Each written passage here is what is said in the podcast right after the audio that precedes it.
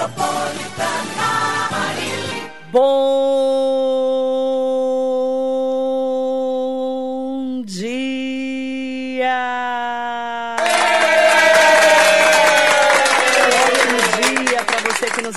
aqui na Rádio Metropolitana. Sextou, sexta-feira, dia 9 de dezembro de 2022. Seja muito bem-vinda, seja muito bem-vindo ao Radar Noticioso, com muita informação, prestação de serviços à comunidade de toda a região do Alto Tietê.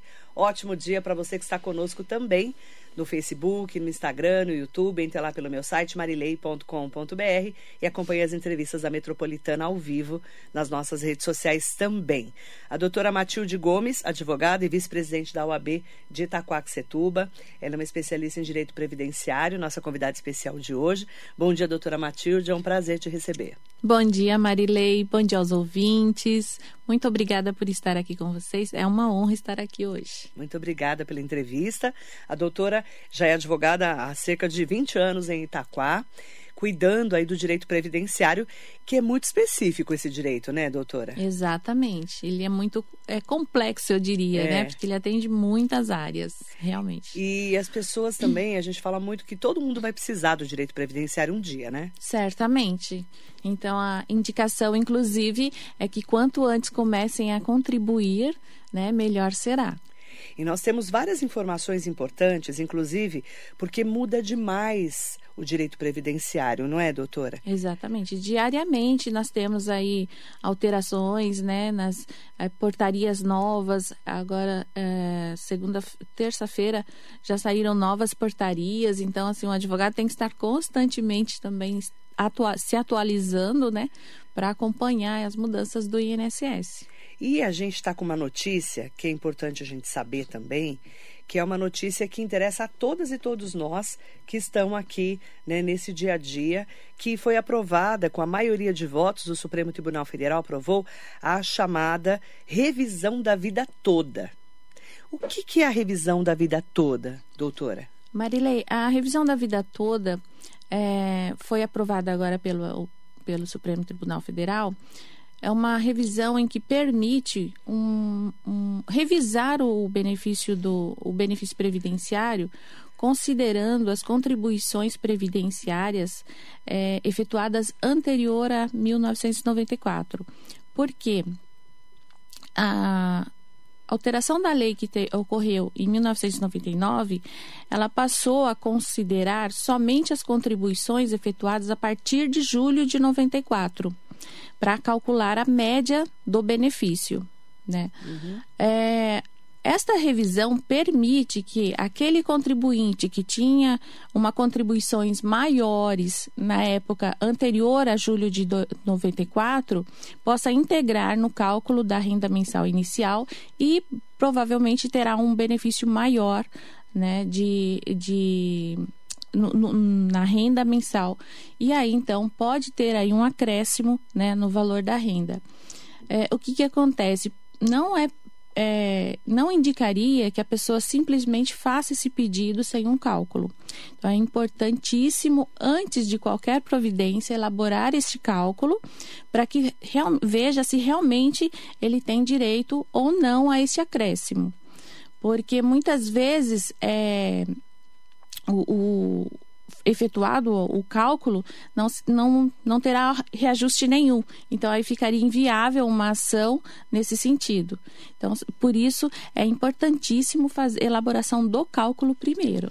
Para quem que é destinado, então? Vamos lá. A pessoa que já está aposentada, aquela pessoa que já se aposentou faz tempo, tem dúvidas do quanto ela ganha? É, mas nós temos aí um período também de decadência da, é, do direito. Pelo seguinte, é, posso cobrar? Pode, mas tem que verificar se aquele benefício foi concedido até 10 anos. Porque se o benefício, a aposentadoria foi, foi concedida anterior a, a, a- perdão, a mais de 10 anos, é, aí já não tem mais condições de pedir. Ah, tá. Então tem que ser no máximo em 10 anos. É, no máximo em 10 anos. Então, isso contado do primeiro benefício pago pelo INSS. Tá, então faz, se fizer mais que 10 anos, não posso entrar. Não. Aí mesmo que tivesse uh, um acréscimo ali no cálculo, aí já perdeu o direito de ação, ele não pode mais entrar com ação. Tá, então tem que ser no máximo há 10 anos que a pessoa já está recebendo o seu dinheiro previdenciário, né? Isso. A sua aposentadoria. É, a aposentadoria e também um benefício de pensão por morte advindo de um de uma, um beneficiário que faleceu aposentado. Então, se ele faleceu e deixou uma aposentadoria que. E a mulher está recebendo, por exemplo. É, que se transformou em pensão por morte, se eventualmente naquela aposentadoria do falecido tiver algum acréscimo, também é possível que esta pensão por morte seja revista também. É importante, então, antes da pessoa pedir para lá para o INSS que ela faça esse cálculo. Exatamente. E ter muita cautela, porque assim, infelizmente, nós é, vamos é, ter aí divulgações infundadas muitas vezes de pessoas com intenções não muito boas, mas de querer enganar às vezes aquele beneficiário é, no sentido de, olha, você tem um benefício, vem aqui que eu faço, e muitas vezes é para acabar é, tendo ali uma cobrança indevida daquele, daquela pessoa e que muitas vezes não vai gerar um resultado que a pessoa espera. Então, é necessário que a pessoa procure aí um advogado especialista na área para orientar e dizer se realmente ela tem ou não direito àquele benefício, porque assim, vai chegar muitas cartinhas aí de escritórios. É, eu já recebi mensagens no WhatsApp, me, eu nem sou aposentada, mas me propondo ali, ah, você tem direito à revisão, você tem. Então tem que ter muita cautela, porque não é uma coisa geral, não é uma coisa para todos, né? Tem que tomar cuidado, então, se você receber né, esse recadinho aí, olha, você tem direito. Se você tiver dúvida, é melhor o melhor a fazer é procurar um advogado Sim, especialista. Na área de direito previdenciário. No direito previdenciário, tá? Principalmente quando a gente fala, é, assim, de entrar no INSS sem ter certeza, não é isso, doutora? Exatamente.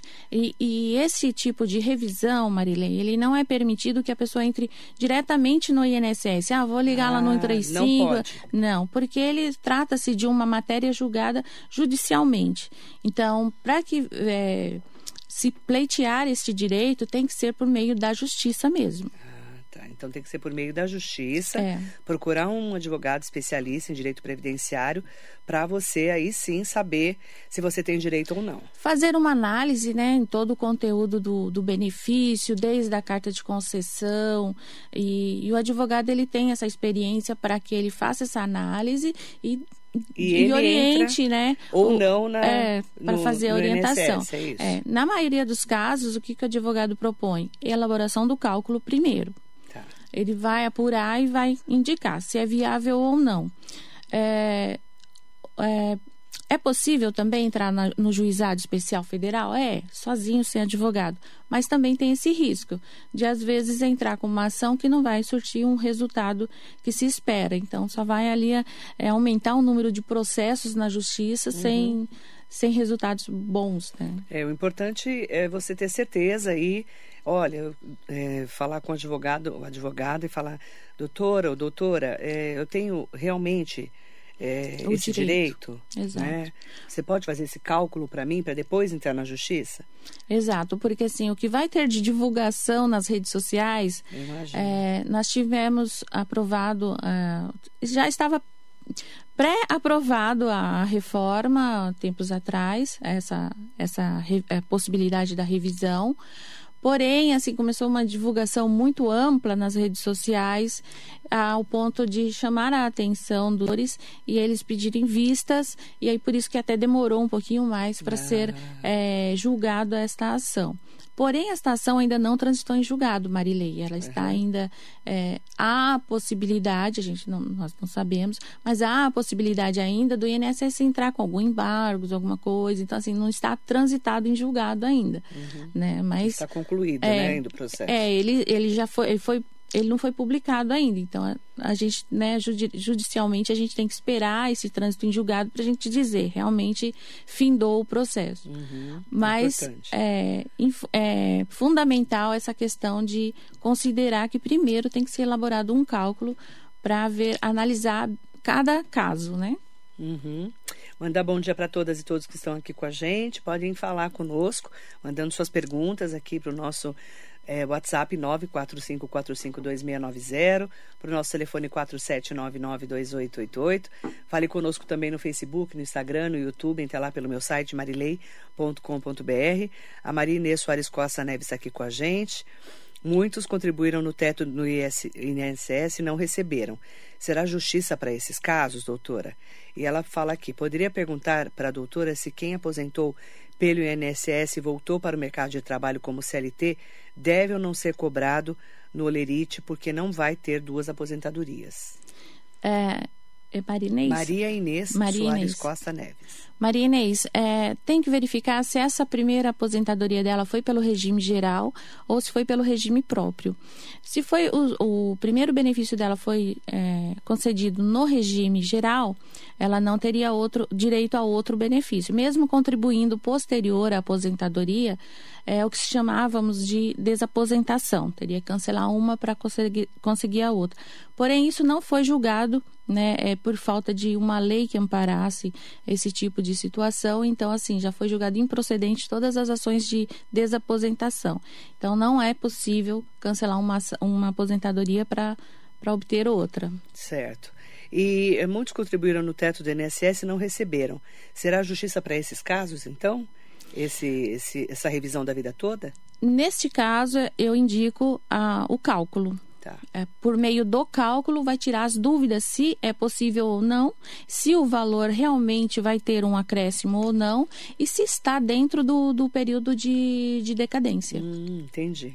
É interessante, né? Porque cada caso é muito específico, né? Exatamente. Não dá para falar de uma forma genérica. Não é genérico, porque né? tem, é, tem que ser analisado a cada caso, cada situação.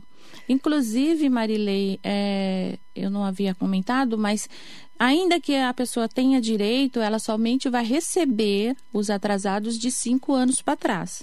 Não de 10 anos. Não de 10 anos. 10 anos é o período de decadência, que ela Tá. tem direito a entrar com a ação. Mas se ela conseguir provar, Se tiver o direito é, deferido, ela consegue receber os últimos cinco anos. certo. Entende? Ou seja, a partir de 2017 Pra para cá, cá. se ela entrar com uma ação agora em 2022. Certo. Mariso Meoca, muito bom dia. Bom dia para o Hugo Marques, Stanley Marcos. É, a Maria Inês quer saber onde encontrar a doutora. A doutora atende em Itacoaxetuba, Eu atendo em Itaquaquecetuba. na Avenida Ituladame 261, Isso, no centro de Itaquá. é. É isso, né? Mas aí como é que eu te. Ah, para achar Rede você. social. Rede social? É doutora Matilde Gomes. Matilde Gomes. É, eu estou como doutora Matilde Gomes no Instagram. Depois a gente até vai colocar as informações aqui. Tá, Tá, bom? ótimo. É, aproveitar também para fazer perguntas dos nossos ouvintes internautas, tá? Podem mandar suas perguntas para a gente.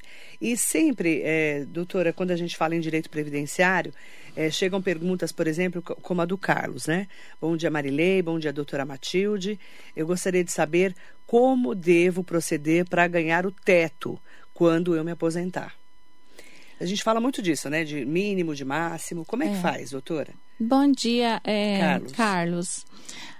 Hoje nós temos uma possibilidade de fazer o planejamento previdenciário. O que, que é isso? Então, é, anteriormente a regra era mais simples, então você falava, ah, eu tenho idade, eu tenho valor, eu tenho tempo, já dá para se aposentar. Hoje, infelizmente, a gente não pode já ir direto por esse caminho. Então, a gente tem que fazer o planejamento, ele é um- uma análise, um estudo de toda a situação do contribuinte, desde o início, é, o tempo que ele contribuiu, inclusive verificar se o CNIS dele está correto lá dentro do INSS, o INSS está com as informações todas certinhas lá, porque às vezes tem alguma falha ali naquele sistema e tem que ser corrigido.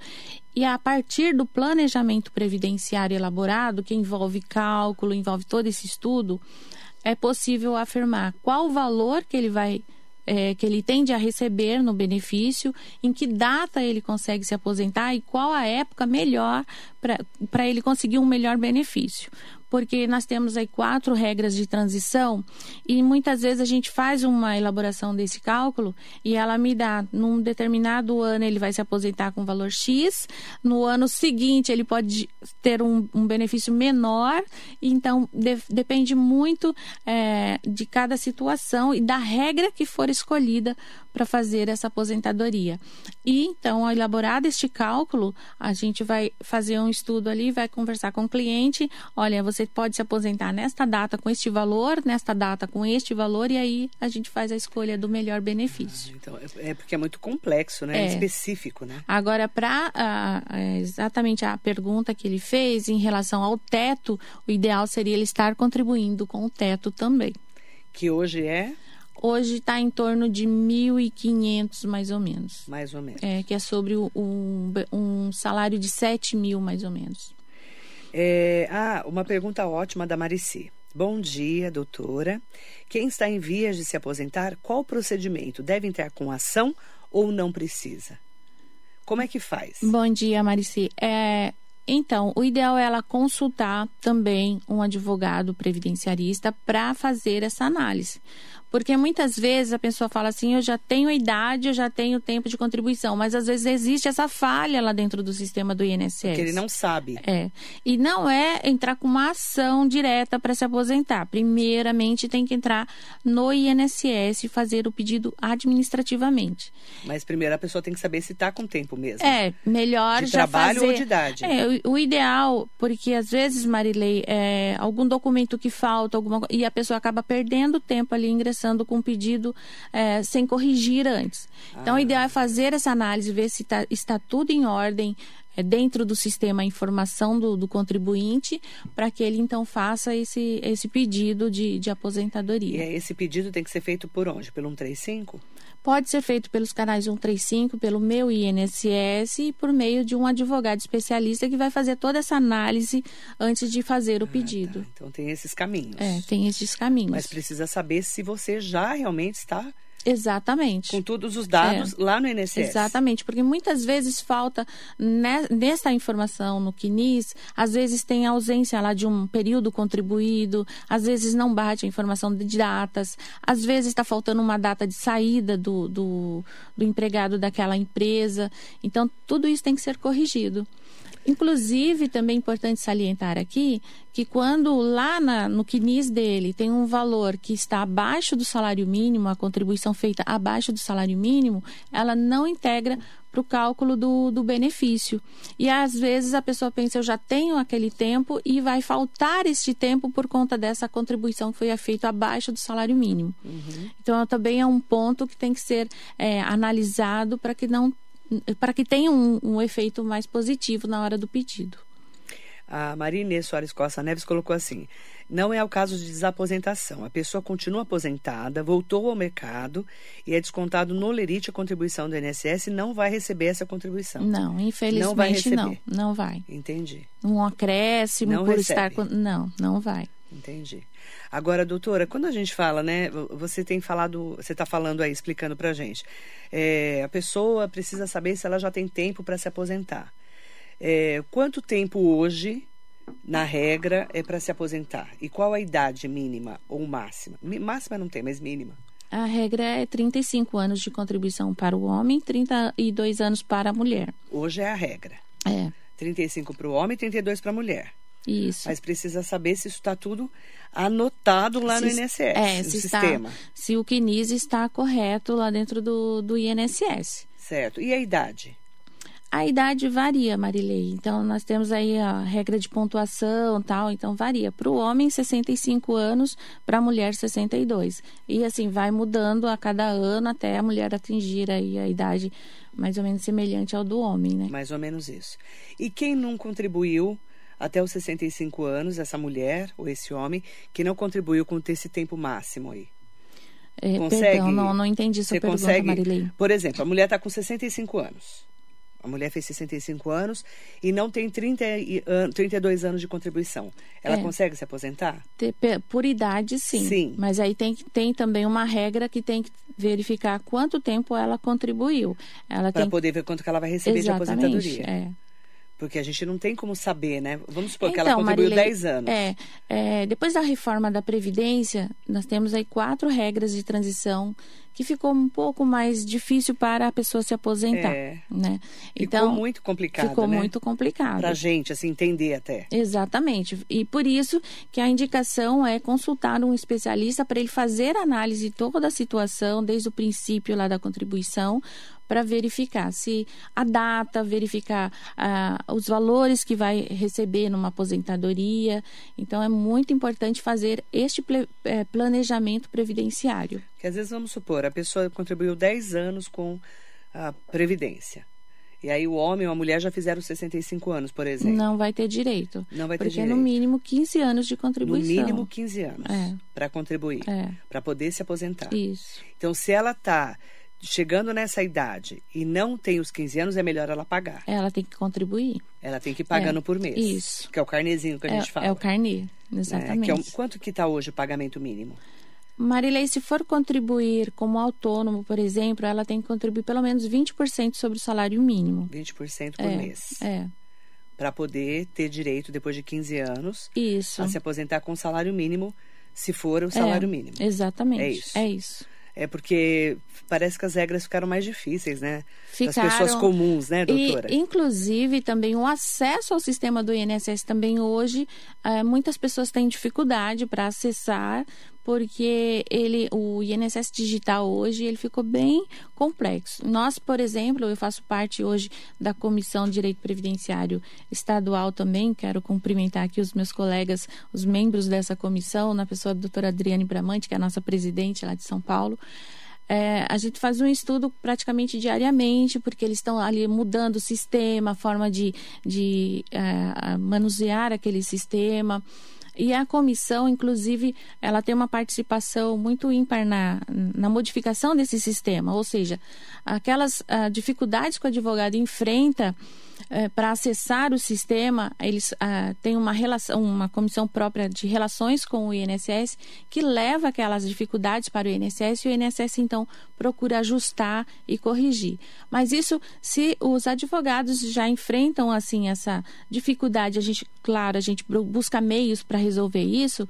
Para o contribuinte, então, fica mais difícil ainda.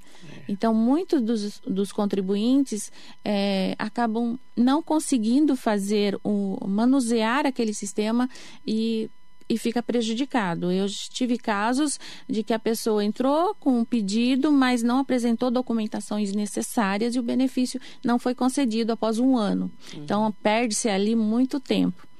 E quando ela apresenta os documentos, ela começa a receber a partir da data que, que entregou os documentos para o INSS e não da data que fez o pedido lá atrás. Então acaba ali perdendo um ano, um ano e meio, às vezes, de, de tempo sem, sem necessidade, né? Porque se entra com, com toda a documentação correta, ela tende a ter um benefício mais rápido e, e mais certo que vai conseguir. Certo. Doutora Matilde está aqui conosco hoje, Matilde Gomes. Pode conversar com a gente aqui no nosso Facebook, Instagram e YouTube, ou falar conosco no 47992888, no nosso WhatsApp 945452690. E o Devani Barbosa, excelente dia, Marilei, sextou, vai Brasil, ele está todo animado já. É, hoje é dia de jogo, né, Marilene? Doutora, é verdade que existem alguns postos do INSS que são mais rigorosos e os peritos lá negam tudo? Dizem que em Mogi eles só sabem negar benefícios e aposentadorias. Nesses casos, quando tem um benefício negado pelo INSS, cabe é um recurso para o CRPS, né? É, e o CRPS vai fazer uma análise de toda a documentação, vai ver se houve algum erro ali na, na parte do INSS e vai corrigir e pode modificar a decisão desse benefício. Ou também a pessoa pode ingressar com ação judicial, porque a já teve uma negativa ali do INSS, ela pode então ingressar com ação judicial e ali na, no, no processo judicial ela vai fazer uma outra perícia, né? Vai ser analisado por um outro perito, um perito judicial, e aí ele pode ter o benefício concedido também. Inclusive, quando isso acontece, o juiz manda pagar os valores atrasados, né, desde a data da perícia, às vezes, ou desde a data que entrou com a ação. Então, ali vai de cada, cada situação, é, cada decisão, né, depende muito do, do juiz. A gente ouve muito isso, né, o que o Devani está falando, porque é interessante, quando o perito vai analisar, vai, vai te examinar e analisar documentos, exames e tudo mais, é, ele, ele analisa se o que você tem, essa doença que você tem, né, doutora? Você me corrija se eu estiver errado, pelo menos é o que eu tenho lido. Se essa doença que você tem te incapacita para aquele trabalho. É, porque muitas vezes eu posso ter uma doença, ser portadora de uma doença, mas eu não estou incapacitada a trabalhar. Então, eu posso ter um, uma diabetes, tá, mas ela está controlada com medicamento, ela não vai me incapacitar a trabalhar. Eu posso ter uma doença de coluna que não me incapacite a trabalhar. Uhum. Então, é, tudo isso é analisado pelo perito, ele vai ver, verificar se realmente está incapacitado ou não. Uhum. Então não basta somente ter a doença, tem que estar incapacitado. É, é, isso, é isso é muito, às vezes, relativo, né, é. doutora? Porque... Lógico que tem aquelas enfermidades, aquela doença, que não permite que ele continue fazendo, dependendo do, da atividade, que não permite que ele continue fazendo, por exemplo, um esforço repetitivo. Ele está com uma doença de coluna e o, a atividade dele é uma, uma atividade que exige ali um esforço repetitivo. Então, é viável que ele se afaste para se tratar e, quando estiver apto, ele retornar ao trabalho. Mas doenças, por exemplo, graves como o câncer, por exemplo? O câncer também, né? Se ele estiver ali é, sendo tratado, se ele estiver já controlada a doença, muito provavelmente a pessoa não vai conseguir o benefício. Mas se ela estiver num estágio avançado, se ela estiver numa situação que realmente está debilitada, né? Às vezes, muitas vezes até o próprio remédio, né, causa uma uhum. certa é, é muito muito do, da análise do momento do, da, da doença, né? A uhum. situação uhum. em que a pessoa se encontra naquele momento da, da perícia. Pétala Rodrigues, bom dia. Dona de casa tem direito à aposentadoria?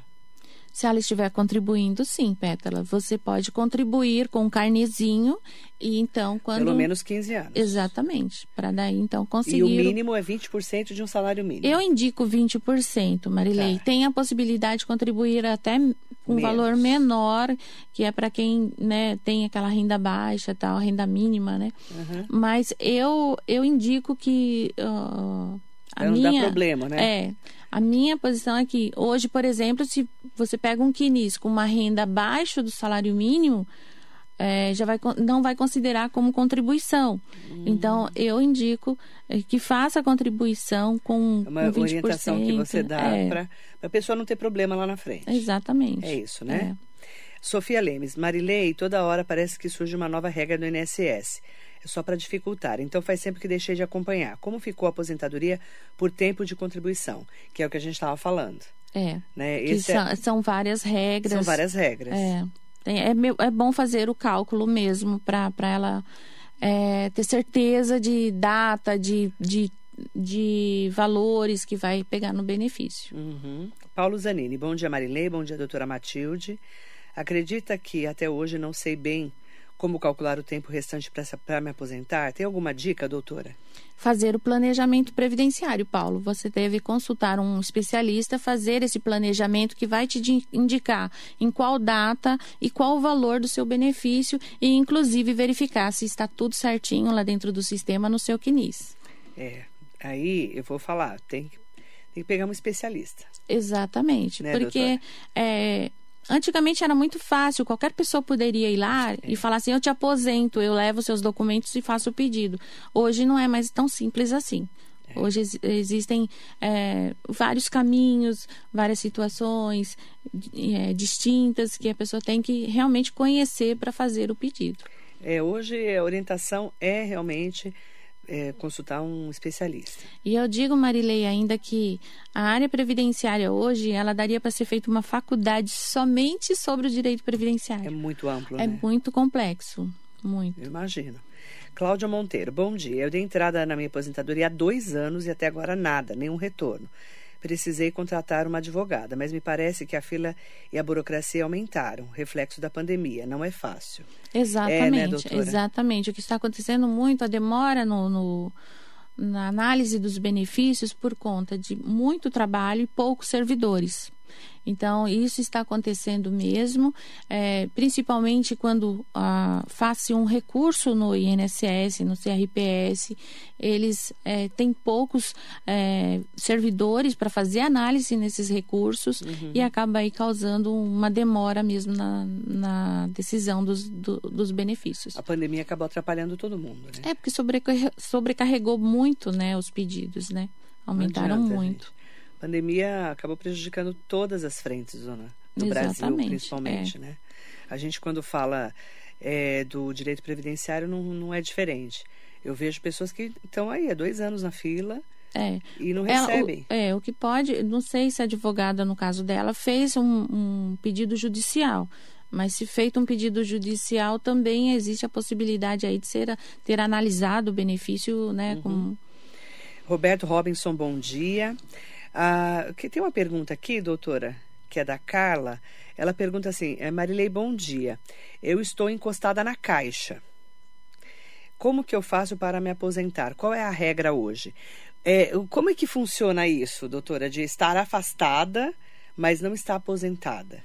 É, o, o, afastamento é um auxílio doença ou um auxílio acidente que a pessoa recebe. Durante um período. É, durante o período da invalidez. Isso, é, durante da, tá da enfermidade, da incapacidade.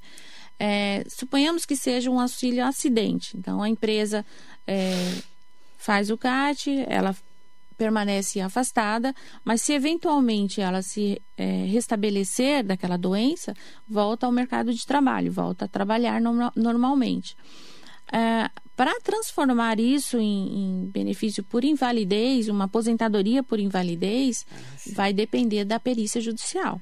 Ah, porque ela pode tentar uma aposentadoria por invalidez. É, se a incapacidade for permanente e o perito conhecer isso no, na, na perícia, é, pode ser transformado em, em aposentadoria por invalidez. É interessante, mas parece que ficou mais difícil, não ficou, doutora? Ficou, Dos tempos para cá? Ficou. Antes era mais fácil. É, com a reforma agora que tivemos, né, em 2019, muitas coisas mudaram para dificultar mesmo. Verdade. Dificultou muito. Antes, antes a pessoa chegava lá, ah, eu tô com uma hernia de disco. Eu vi muitos casos, muitos. E não é Exatamente. ninguém específico assim. Ah, eu tô com uma hernia de disco, não consigo ficar sentada, não consigo ficar em pé. O médico já te, te dava uma aposentadoria por invalidez. Hoje, para você provar. É, mais, muito mais difícil. Muito mais difícil, muito, não é, doutora? Muito. Eu vejo vários casos. Exatamente. Que a pessoa fala, ah, o médico me deu alta, o médico me deu alta. Não é isso? É. é e Mas é, vê... existe a possibilidade de fazer um recurso se aquela enfermidade continua, né? Uhum. É, e a incapacidade também, existe a possibilidade de pleitear o recurso no CRPS ou até mesmo ingressar com ação judicial para fazer ali uma perícia no âmbito judicial. Certo. Então, existe essa possibilidade, né, doutora? Sim. A doutora Matilde Gomes, além de advogada há mais de 20 anos, atendendo em Itaquaquecetuba, ali na Avenida Itoladame 261, no centro de Itaquá, ela é vice-presidente da OAB de Itaquá. Como é que é a atuação da OAB de Itaquá, doutora? Ah, Marilene, antes disso eu quero cumprimentar aqui eu, todos os advogados e advogadas de Itaquaquecetuba, na pessoa do Dr. Jairo Saturnino, nosso presidente. Um grande abraço a todos. A OAB Itaquaquecetuba hoje nós temos várias comissões atuantes. Nós temos assim uma uma gestão muito atuante em Itaguaxetuba e nós estamos conseguindo assim muitas coisas boas para a advocacia. Ontem mesmo nós fizemos, eh, tivemos a oportunidade de participar da inauguração da primeira vara de família lá de Itaquaquecetuba. Eu acompanhei. Acompanhou, né? uhum. né? Foi um pleito que, assim, nosso presidente é, falou assim, isso vai ser um dos nossos trabalhos, um, um, um da, uma das nossas propostas do nosso trabalho. E logo que nós começamos na gestão, nós já fomos procurar conversar, procuramos o deputado Castelo Branco, que nos orientou, é, intermediou uma entrevista com o presidente do Tribunal de Justiça, que nos recepcionou é, e sentiu a necessidade de analisar aquela situação que a gente levava para ele. E e assim foi concedido, a, a, foi autorizado né, a criação da vara de família em Itacoaxetuba. E ontem nós tivemos a honra de, de participar da inauguração da vara de família. E isso é, melhora a estrutura, né? Para todo Sim, o atendimento da cidade. A Itacoaxetuba tem um número de processo muito elevado pelo número de, de população que, que tem na cidade. E em cada vara, em média, 10 mil processos a serem analisados. E isso vai facilitar muito, porque vai é, separar né, a, o direito de família de outras áreas, que o direito de família ele requer uma atenção maior, porque envolve pessoas, família, né, envolve sentimento, então é uma área mais delicada de se trabalhar. E aí, então, vai ter um, um olhar específico para aquela área. Então, a tendência é, é um, um benefício maior, uma celeridade maior para aqueles processos.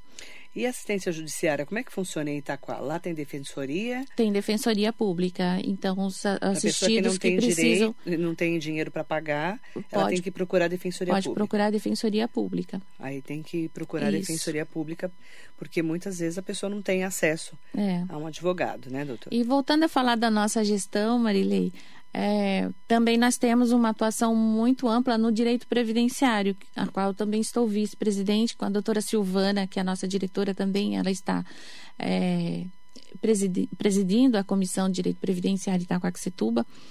E nós temos lá um grupo de estudo, inclusive, eu creio que aqui nós temos advogados também assistindo essa, essa entrevista. E nós temos um, um grupo de estudo quinzenalmente, que a gente fala de forma online. Nós trazemos os palestrantes, a gente discute ali diversos assuntos, é, reformas, alterações que tem na, nas, na lei previdenciária. E a gente discute ali um assunto em conjunto. Então é muito bacana, também uma atuação muito bacana do direito previdenciário lá em Itaquá. A Sônia Ferreira fez uma pergunta aqui para a doutora Matilde. Bom dia, pode me explicar por que eles falam que não posso continuar trabalhando depois de me aposentar? Eles acham mesmo que eu vou me manter com salário mínimo? A questão de não poder trabalhar depois de aposentada é só no caso da aposentadoria por invalidez. Só invalidez. É, porque se ela tiver uma aposentadoria por idade, ela pode continuar trabalhando. Pode, né? Pode. Só não vai ter aquele, por exemplo, vai contribuir, mas não vai se beneficiar dessas Porque contribuições. Ela já é, é exatamente. Certo. Mas, Mas, pode continuar trabalhando. Pode contribuir, con, é, continuar trabalhando. Se não for por invalidez. Se não for por invalidez. Tá. Porque a invalidez, né, está declarando ali que a pessoa está incapacitada de trabalhar. Certo. Então, se ela volta ao mercado de trabalho, de trabalho, ela está se declarando que ela está apta a trabalhar. Aí cancela a aposentadoria esse negócio por invalidez. De rede social. Confunde, né? As pessoas, além de confundir muito as pessoas, é, esse, eu vi uma decisão esses tempos de uma pessoa que estava afastada do trabalho por motivos de saúde, viajando. Pois é. Curtindo a vida. E aí, é, né? Está apta. Está apta. Se ela está apta para viajar, ela pode trabalhar, né? Curtindo. Exatamente. Aí eu sei que eles printaram tudo, né? A empresa. Exatamente. Eu vi um caso muito interessante. Printaram tudo lá das redes sociais e colocaram lá falando, olha, a pessoa está está apta. viajando. Pois Como é. é que ela está afastada do trabalho por invalidez, por, por motivo de doença? E, e este foi um Isso dos é uma objetivos. prova, não é, doutora? Exatamente. Esse foi um dos objetivos do INSS chamar muitas vezes as pessoas que já estão afastadas para fazer uma, a perícia. uma análise, é, uma, uma perícia para ver se continua ou não recebendo aquele benefício, se dá, se, se concede a alta. Uhum. Então tem Tem, tem muita gente também me picareta É. no caminho, né? Tem uns picaretas Infelizmente no tem, tem caminho, né? Todo sim. lugar tem, né, doutora? Luana Breve, bom dia, Marilei. Pede para a doutora explicar se MEI aposenta e quais são as regras para profissionais liberais. MEI. Microempreendedor individual. Então, o microempreendedor, ele, eh, se ele tiver contribuído, eu, eu pessoalmente, particularmente, eu indico que contribua com pelo menos 20% sobre o salário mínimo, Mesmo sendo MEI. para não ter problema. É. Essa é a sua orientação. É, porque assim, hoje o INSS, inclusive, o primeiro pedido que se faz lá, por meio do 135, é, o, o, o- quem vai analisar aquele pedido não é uma pessoa, um servidor, é um robô.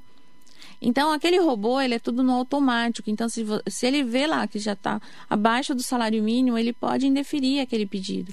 Então, eu particularmente, É eu sou, orientação. eu sou favorável a contribuir com 20% do salário mínimo Uhum. para que tenha assim, uma, uma certeza maior de, de conseguir esse benefício. Uhum. Mariana Carvalho, bom dia Marilei, bom dia doutora Matilde. Minha mãe tem 59 anos, sempre trabalhou como doméstica. Tentei entender essa PEC das domésticas que foi aprovada em 2015, mas não entendi.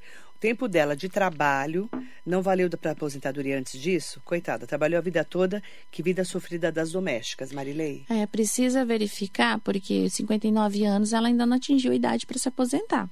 Então, 62 o é, mínimo. Exato. É, depende, Marilei, do ano que ela pleiteou Ah, tá. O, benefício, porque é, de 2019 para cá ele foi tendo alterações na idade. Em cada ano, né, uma Hum. Idade diferente. mudou muito. Mudou muito. Mas no caso dela, pelo que ela explicou, 59 anos ainda não tem idade para se aposentar. Então não basta somente ter o tempo de contribuição, tem que ter a idade. Então tem que preencher todos os requisitos, né? É, E difícil. às vezes, se a mãe dela teve, por exemplo, um tempo que trabalhou no âmbito rural, isso desde que provado, com, com toda a documentação necessária, aí ele pode somar também a, aquele outro período que ela trabalhou, como no âmbito da doméstica, e aí então fazer uma análise para ver se preencheu esses requisitos. O Devani pergunta: e a tal prova de vida? Mudou, mudaram as regras? Explica para nós o que é prova de vida e quando é exigido isso. A prova de vida é justamente para comprovar se a pessoa continua incapacitada ou não. Porque às vezes acontece como a Marilei falou aqui: a pessoa está apta, está viajando, está curtindo a vida e pleiteando um benefício de auxílio doença, né? Então, no caso, a prova de vida é para é para Perdão, Marilei. É, eu estou confundindo a reabilitação com, com, Ah. com prova de vida. A prova de É que vida a pessoa está viva. é que a pessoa está viva, porque às vezes tem beneficiário que já faleceu, tal, mas hoje é muito improvável acontecer isso, porque o INSS hoje ele tem informação dos Direto do- cartórios. dos cartórios. Quando o cartório é, informa ali um, Da morte. Um óbito, já o INSS Na já tem baixa. informação. Mas a prova de vida é justamente para fazer, é, é, comprovar que aquele beneficiário ainda está vivo e está recebendo o benefício. O ouvinte Fausto Santos ligou aqui para fazer uma pergunta. Bom dia, sou deficiente visual. Queria saber se consigo somar a aposentadoria da minha mãe, que faleceu, à minha aposentadoria por va- invalidez. Não, não pode, não pode. somar. É... Ficou meio confusa a pergunta, mas pelo que eu entendi, ele queria somar o dele com o da mãe. Não pode. Não pode somar. Não. É individual, né? A contribuição é individual de cada um. Você está falando, é, mudaram tanto as regras, por exemplo, a, a mulher casada com o marido e o marido morre. Essa aposentadoria já não é mais integral para essa mulher? Aí não é aposentadoria, Marilei. Aí é pensão por morte. Pensão por morte. É, a pensão por morte hoje ela paga, não paga mais 100%. Não é mais 100%. Mudou Só também. que assim, já está havendo é, discussões nesses sentidos, é, inclusive é, já tem algumas é, Decisões. Sup- decisões de- declarando a inconstitucionalidade dessa, dessa, dessa regra.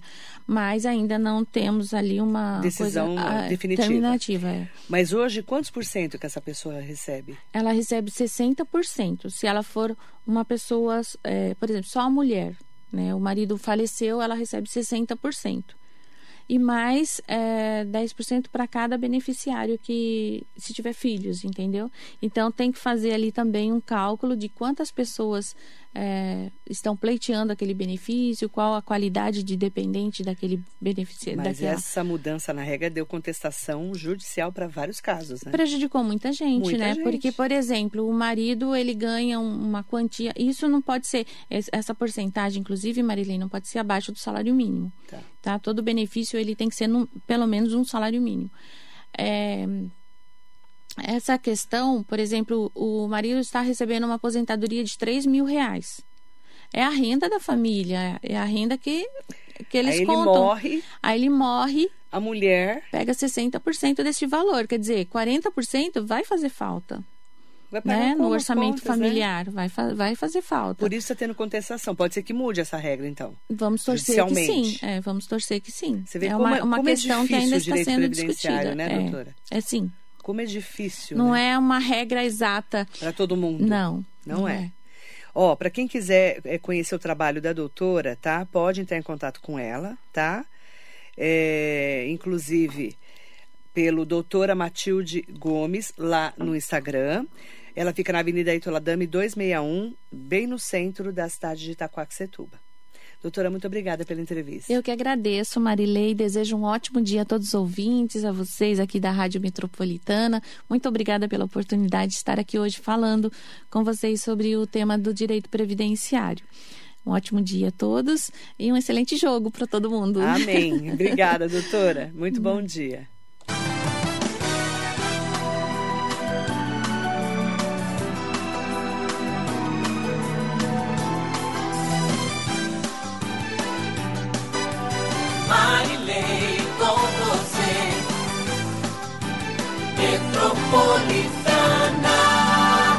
Radar Noticioso.